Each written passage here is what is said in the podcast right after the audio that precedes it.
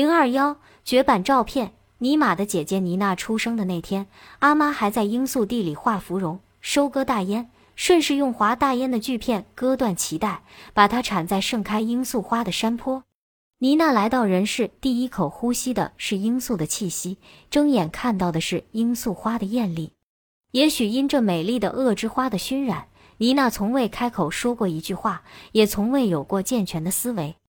但她有张罂粟花般艳丽的脸，有罂粟花般摇曳身姿的身体。她精神恍惚，眼光飘渺，裸着美丽的身体四处游荡。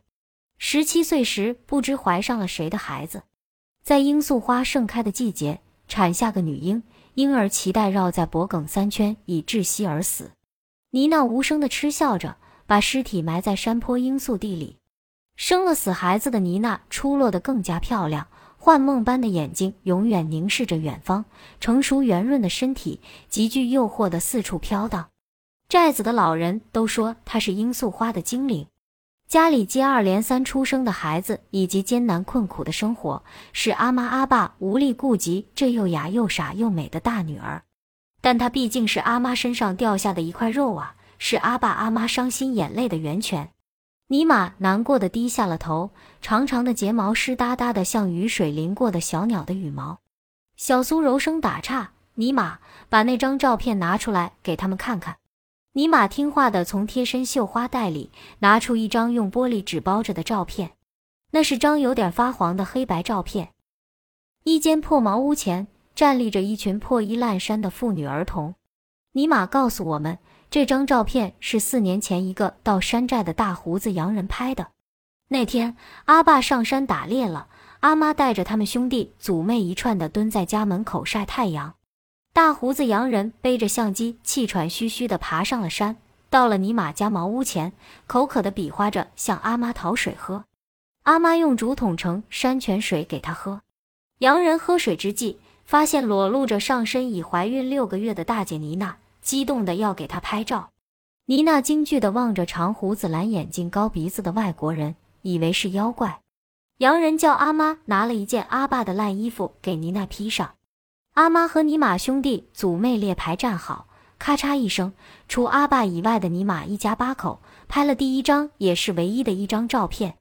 大概过了半年，罂粟花开时节，洋人又回到了山寨，把这张珍贵的相片给了阿妈。阿妈看了相片，以为看到了自己的灵魂，连声惊叫。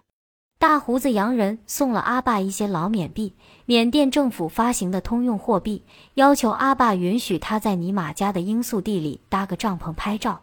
老实巴交的阿爸点头答应了。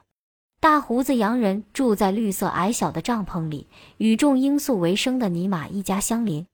他每天起早贪黑地登上翠绿的山岗，趴在黄色的泥巴地上，爬上高高的树杈，如痴如梦对着大山、丛林、罂粟花疯狂拍摄。有时他也拍尼玛的家人，当然拍摄的最多的还是妮娜。不拍照时，他坐在暗绿色帐篷边的一块石头上，抽着烟斗，蔚蓝色的眼睛默默注视着妮娜生产后恢复了美丽飘渺的身影，善良多情。有时他像个大小孩，和尼玛弟妹们玩耍，和他们一同嚼能吹出透明大泡泡的糖，发出欢快的笑声。伴随尼玛一家和美丽的罂粟花季的洋人，守候金色的黎明，送走迷惘的黄昏，勤奋的工作，日子简单快乐。罂粟花凋落了一部分，许多罂粟果已饱满成熟，可以化浆了。收获罂粟的季节到来了，大胡子洋人收拾行装，准备离开了。一个没有月亮也没有星星、漆黑的夜晚，罂粟田腻腻的气味浓郁蒸腾。尼玛他们一家半夜被狗叫声和密集的枪声惊醒了。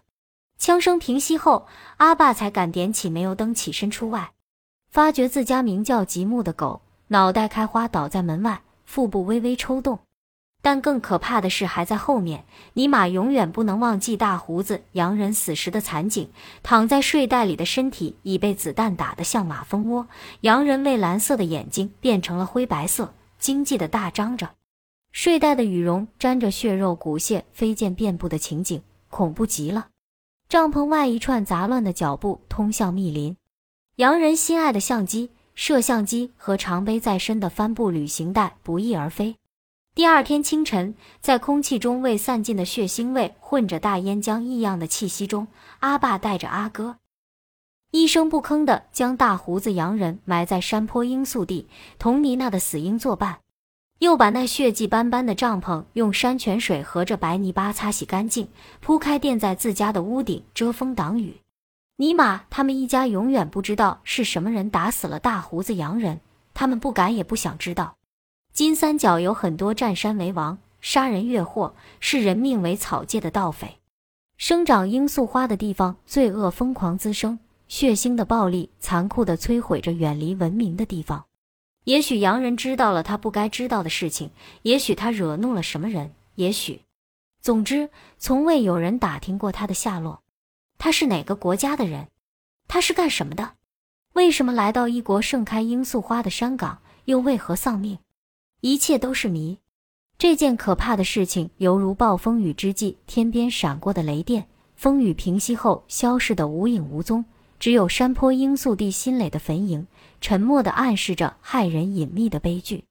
这张泛黄的绝版照片上，尼玛、阿妈、兄弟祖妹神情漠然、无奈且安然。尼玛一家原始贫穷简单的生活状态一览无余。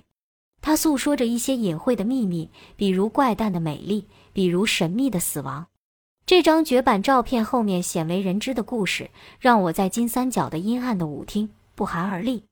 青子问尼玛是否可以翻拍这张照片，尼玛寻求的目光投向小苏，小苏颔首，尼玛也就同意了。